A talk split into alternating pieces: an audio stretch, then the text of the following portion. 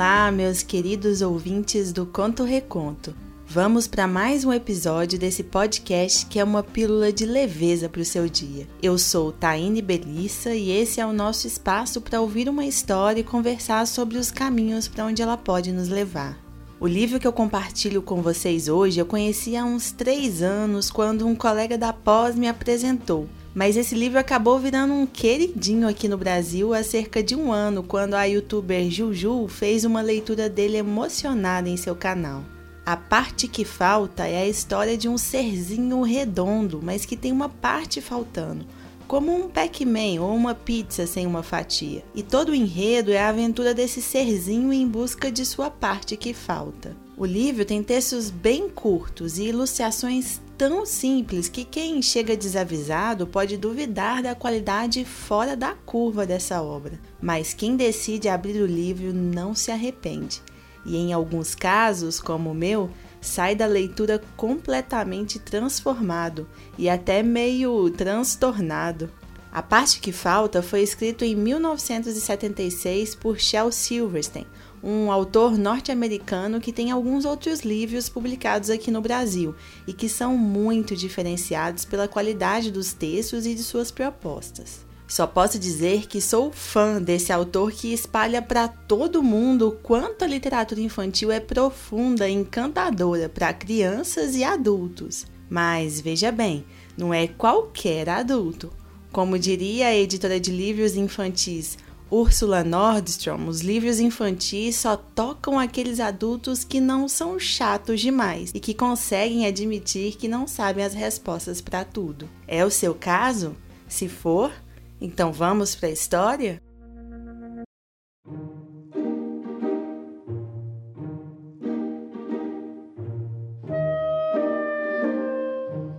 A parte que falta de Shel Silverstein publicado pela Companhia das Letrinhas. Faltava-lhe uma parte e não era feliz. Então partiu em busca de encontrar a outra parte. Enquanto rolava, cantava essa canção: Oh, busco a parte que falta em mim, a parte que falta em mim. Ai, ai, oh, oh, assim eu vou em busca da parte que falta em mim. Às vezes ele torrava no sol, mas logo caía a chuva refrescante. E às vezes era congelado pela neve, mas logo o sol aparecia e o aquecia novamente. E como lhe faltava uma parte, não conseguia rolar muito rápido, assim podia parar para conversar com uma minhoca ou sentir o aroma de uma flor, e às vezes ultrapassava um besouro e às vezes o besouro ultrapassava. E este era o melhor momento de todos, quando a borboleta pousava nele. E ele seguia adiante por oceanos, passava por pântanos e matagais, montanhas acima, montanhas abaixo, até que um dia, alto lá, achei a parte que faltava em mim, ele cantou. Achei a parte que faltava em mim. Asse o pudim, faça o quindim. Achei a pá. Espere aí, disse a parte. Antes que você asse o pudim e faça o quindim, não sou parte que te falta. Não sou parte de ninguém, sou parte completa. E ainda que fosse a parte que falta em alguém, não acho que seria a sua. Oh! exclamou com tristeza. Me desculpe por tê-la incomodado e continuou a rolar. Achou outra parte, mas era muito pequena e essa muito grande. Essa um pouco pontuda demais e essa quadrada demais. Certa vez pareceu que tinha achado a parte perfeita, mas não a segurou forte o bastante e a perdeu. Na vez seguinte, segurou com força demais e a quebrou.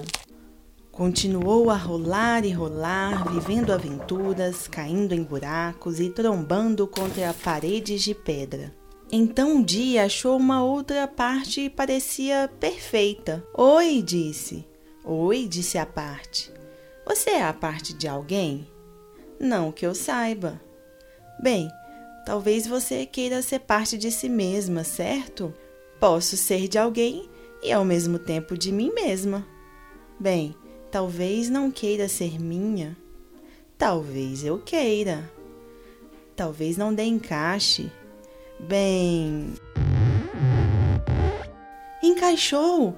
Encaixou com perfeição! Finalmente! Finalmente!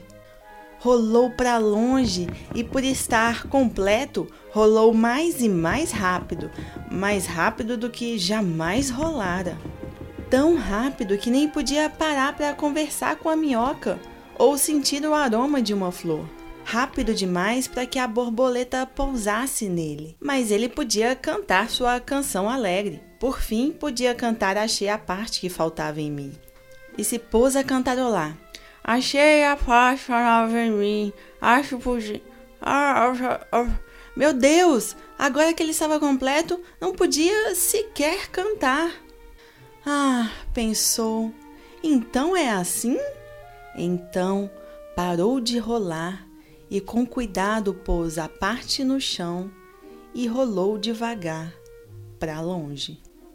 E enquanto rolava, com sua voz suave cantava: Oh, busco a parte que falta em mim, a parte que falta em mim. Ai, ai, oi, oi, assim eu vou em busca da parte que falta em mim.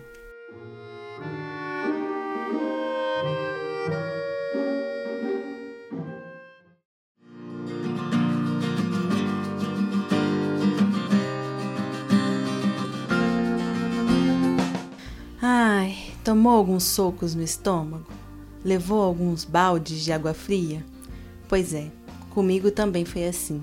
A verdade é que esse livro pode dizer sobre muitas coisas em muitas áreas da vida, mas no meu caso a aplicação foi na área vocacional. Veja a minha situação. Quando eu li esse livro pela primeira vez, eu estava no meio de uma crise existencial barra profissional. Eu estava indo para o meu sétimo ano de carreira como jornalista e bateu aquele desespero de que eu não poderia ficar nessa profissão para sempre. Comecei a pensar sobre as condições de trabalho, as ofertas de oportunidades tão precárias nessa área e bateu aquela bad e uma dúvida imensa sobre como eu sustentaria todos os meus sonhos e planos. O que aconteceu é que eu entrei numa jornada completamente louca de fazer meu plano B e definir, assim mesmo, de uma hora para outra, qual seria a minha nova carreira. E lá fui eu para minha busca, que nem a bolinha sem uma parte. Nos últimos anos eu fiz muita coisa. Aprendi a costurar bonequinhos fofos de feltro, mesmo que antes disso eu não soubesse pregar um botão. Tentei abrir uma startup de assessoria de imprensa, mas fiquei só no plano de negócios, porque achei bem chato.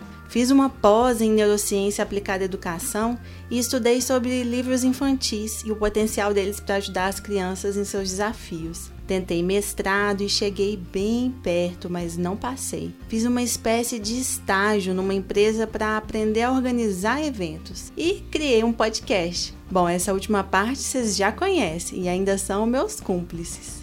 Pois bem, para resumir essa história, porque vocês não são meus terapeutas, o que eu posso dizer é que embarquei com tudo nisso porque estava certa dessa minha jornada para redesenhar minha vida e finalmente descobrir o que eu devia fazer e o que ia me definir enquanto profissional. Foi aí que o Shel Silverstein chegou com a sua bolinha sem um pedaço e me jogou toda essa realidade na cara. É claro que eu era bolinha. Uma bolinha procurando por uma parte que seria a sua grande realização profissional. Mas o que eu percebi foi que justamente a falta desse pedacinho que me levou para tantos lugares ou aventuras me jogou de volta na universidade, me fez aprender uma nova habilidade, me fez testar coisas que, mesmo que não tenham dado certo ou encaixe, de alguma forma alargaram um pouco as fronteiras da minha mente e dos meus conhecimentos. Justamente por estar sem uma parte é que eu me permiti fazer um estágio com quase 10 anos de carreira. Da mesma forma que na nossa história, a bolinha sem um pedaço se permitiu conversar com a minhoca e ser pouso da borboleta. Quando eu li esse livro pela primeira vez, eu estava sentada na cadeira da sala de aula e ali, no meio de todo mundo, senti meus olhos encherem de lágrimas, porque eu entendi que não precisava engolir goela abaixo essa única e exclusiva parte que me faltava na área profissional. Aliás, eu nem queria mais essa parte. O que eu queria mesmo era continuar andando, cantando e achando diversas partes que me tornam melhor, mais útil e mais viva.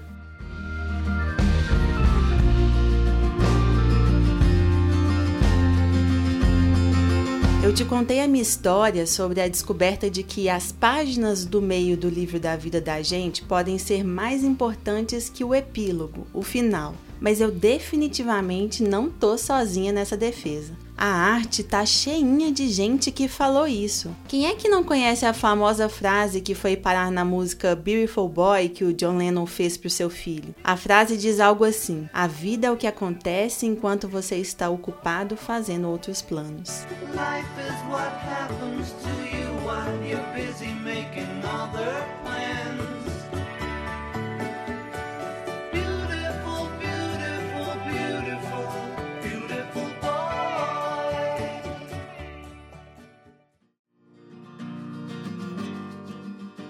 Tem também todos os filmes de personagens que vivem a famosa jornada do herói. Eles normalmente terminam com lições importantes, mas se você não prestar atenção em tudo o que aconteceu com aquele personagem, como ele foi sendo modificado e confrontado durante a sua jornada, o final fica sem sentido. Mas para mim, a obra que mais escancara essa ideia é O Grande Sertão Veredas de Guimarães Rosa. Ele fala sobre a travessia que é justamente essa parte que não é nem o começo e nem o fim, mas o meio, onde você está fazendo acontecer. É desse livro aquela frase: A vida é assim. Esquenta, esfria, aperta, afrouxa, sossegue e depois desinquieta.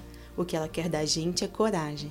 Guimarães mostra o tempo todo que o sertão tá mesmo é dentro da gente. E é nessa terra árida e tão rica ao mesmo tempo que a gente tem que travar uma, duas, três e quantas batalhas mais a vida nos der. E a graça está nisso. Como diria o mestre nessa mesma obra, o mais importante e bonito do mundo é isso: que as pessoas não estão sempre iguais, ainda não foram terminadas, mas estão sempre mudando.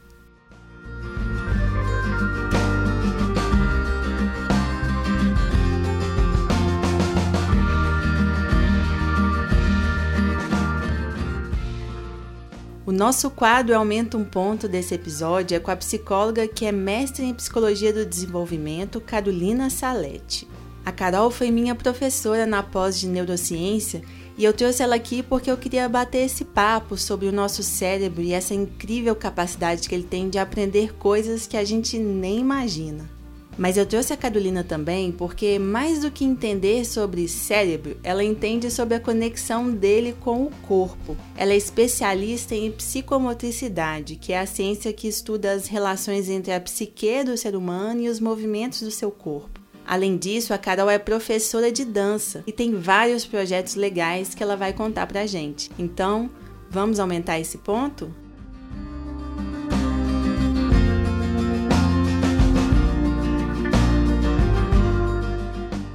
Ei, Carolina. Ei, Taine, tudo bem? Tudo jóia. Então, queria muito agradecer o seu tempo aqui, sua presença no Conto Reconto e já pedir para você se apresentar e falar um pouco sobre a sua trajetória profissional. Eu aqui te agradeço esse convite para participar desse podcast. Meu nome é Carolina Salete. Eu comecei a fazer dança aos quatro anos de idade. E na época, né, o que tinha assim de oferta de estilo de dança para criança era a dança clássica, né, o balé clássico. E depois, né, com o tempo, eu fui fazendo jazz, sapateado, dança de salão, dança contemporânea. E até hoje eu danço. E então, assim, na minha trajetória profissional, eu utilizei sempre a dança como uma ferramenta de trabalho. Na minha pós-graduação em psicomotricidade, eu falei sobre a dança e suas contribuições para o desenvolvimento psicomotor da criança. Em 2010, eu mudei para a França para eu fazer um mestrado lá e fiz na área de psicologia do desenvolvimento. Mas a minha pesquisa também era sobre dança, era sobre como que a dança poderia ajudar na autoestima e no comportamento socioemocional das crianças. E desde que eu voltei de lá, né, eu comecei a dar aula em cursos de pós-graduação e Além desse meu trabalho acadêmico, eu continuo sendo professora de dança, né? Há 20 anos eu sou professora de dança. Então eu hoje eu trabalho com alguns projetos meus, que são o ASAS, que é aula de dança e expressão para crianças de 3 a 10 anos. Tem o Wake Up, que é aula de dança para mulheres com mais de 30 anos. Tem a Brincadança, que é uma atividade dançante para a criança fazer com um de seus pais. E tem a Casulo, que oferece cursos para educadores e professores de dança. Nossa, que legal! Dança para todas as idades e gostos, né? Mas, Carol, eu queria então começar te perguntando sobre as habilidades e talentos. Você acredita que a gente nasce com talentos e habilidades específicas? Mas será que a gente pode também aprender o que a gente quiser? Sim e sim. Eu acho que as pessoas elas nascem com talentos e vocações específicas, mas também acho que elas podem aprender o que quiser. O nosso cérebro ele possui o que é chamado de plasticidade cerebral, que é essa grande capacidade para se, se adaptar, para aprender, para adquirir novas capacidades, novos conhecimentos durante toda a vida. Tem pessoas que têm muita facilidade para música, tem pessoas que têm muita facilidade para dança, mas mesmo a pessoa pessoa que não tem facilidade, ela pode aprender. Não quer dizer que sem esforço ela vai se tornar um especialista naquele assunto. Assim, tendo esforço, tendo dedicação, a gente pode fazer o que a gente quiser. Carolina, então por que, que as pessoas acham que não nasceram para fazer tal coisa, ou X, Y? É, existe uma forma de bloquear ou estimular o cérebro para a gente fazer coisas que a gente não imaginava que podia fazer?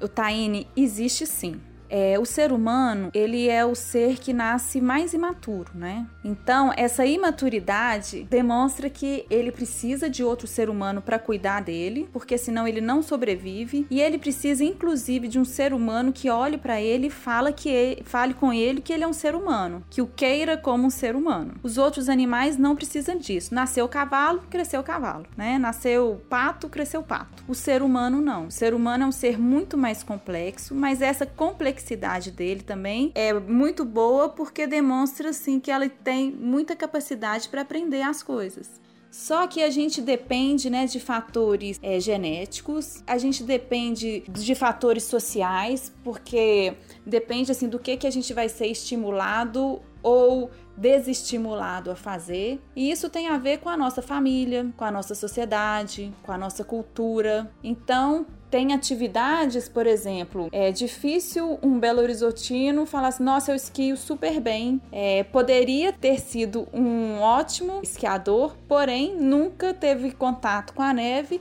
então não vai desenvolver essa capacidade. E por outro lado, quem nasce lá nos Alpes franceses e desde pequenininho esquia, aquilo é super normal. Então, são todos esses fatores que influenciam na nossa capacidade ou não de fazer alguma coisa. E outra coisa que a gente pode pensar é que o que, que a nossa sociedade fala que é atividade masculina e atividade feminina. É, hoje menos, né? Mas eu, criança, eu nunca fui estimulada a jogar futebol. Hoje em dia as crianças, as meninas já jogam mais futebol, já são estimuladas, pode ter na educação física, né? Mas na minha época não era nenhuma pergunta que era feita. É a mesma coisa assim, a, a dança com os meninos, infelizmente hoje a gente ainda tem um, um, A gente não, né? Eu não tenho, não. Mas muitas pessoas têm um preconceito de não colocar o filho na dança. E isso faz com que a criança ela não entre em contato com aquela atividade, então você impede ela de aprender esse algo novo. No caso da dança, por exemplo, eu encontro muitas mulheres que, quando ficam sabendo que eu sou professora de dança, falam comigo: Ah, eu sempre quis dançar, mas eu não, não levo jeito para dançar. E aí, quando eu vou conversar com essa pessoa, né, eu, ela fala assim: ah, eu quando eu era pequena, minha mãe me colocou no balé, mas eu era muito desengonçada. A professora falou que eu não levava jeito e eu saí. Isso é muito comum de acontecer. E é uma das coisas que me fazem trabalhar do jeito que eu trabalho. Porque o que, que acontecia assim, né, alguns anos atrás? Só era apresentada para criança uma possibilidade de dança, que era o balé clássico. Se o corpo da criança não entrava em sintonia com aquela linguagem da dança clássica, ela recebia assim um rótulo: você não sabe dançar. E isso pode modificar até o jeito da mulher se sentir mulher, se sentir atraente, porque ela vai falar assim: nossa, isso eu não sei fazer, né? E a dança é algo muito importante para nossa sociedade. Nossa sociedade é uma sociedade dançante. E quando a pessoa fala assim, eu não sei dançar, ela está negando parte dessa cultura dançante. E qual que é a importância de aprender algo novo? Você acha que esse exercício de aprender, né, sempre alguma coisa, é importante para a vida toda? Sim, o ser humano pode e deve continuar aprendendo. Isso é importantíssimo para a vida, para a saúde do seu cérebro. A gente tem que pensar que a gente tem que aprender com o nosso corpo e com a nossa mente. Aprender, por exemplo, uma nova língua, aprender um novo esporte, costurar, bordar. A gente tem que se dar desafios. Viajar é importante, fazer atividades diferentes das quais a gente está habituado né, na nossa rotina é muito importante. É, conhecer novas culturas, experimentar comidas diferentes, né? É, conhecer pessoas novas, se interessar por elas, porque senão fica naquela aquela tendência de você viver na sua própria bolha e é quando essa bolha fica muito evidente para o seu cérebro, o que que ele tem para aprender? Então é como se ele pudesse ficar desligando as luzes, né, de dentro de uma casa, porque você já sabe andar nela no escuro. Então a gente tem sempre que manter é, novidades para o nosso cérebro. Como professora e estudiosa da dança, do desenvolvimento, o que, que você pode falar sobre essa conexão entre mente e corpo para que ambos continuem funcionando bem, não parem. A atividade física, ela vai favorecer esse rejuvenescimento do cérebro, vai manter esse cérebro ativo, vai liberar endorfinas para esse cérebro, para essa pessoa ficar feliz, ficar realizada, ficar mais disposta para suas atividades intelectuais e mais dispostas para aprender novas aprendizagens intelectuais mesmo. Dividiram, né, separaram esse corpo e mente aí a gente sofre isso até hoje, porque mente passou a ser muito mais valorizada do que o corpo. Mas o que é da gente sem nosso corpo, né? Nosso corpo ativo ele ativa a nossa mente. E nem sempre a nossa mente ativa vai ativar o nosso corpo. Então, assim, se a gente, né, quer entrar na expectativa de vida do Brasil, né, e viver até depois dos 90 anos, a gente tem que pensar que a gente tem que manter esse nosso corpo ativo e aprender coisas novas, atividades novas com esse corpo. Igualmente, a gente tem que colocar o nosso cérebro sempre à prova com novos desafios para a gente aproveitar o máximo da plasticidade dele, porque o que não é utilizado é apagado.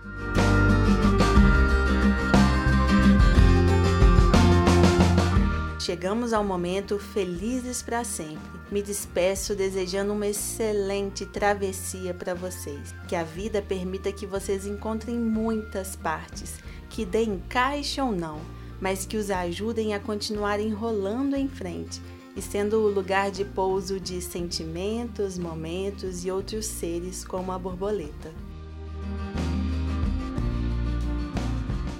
Gostou desse episódio?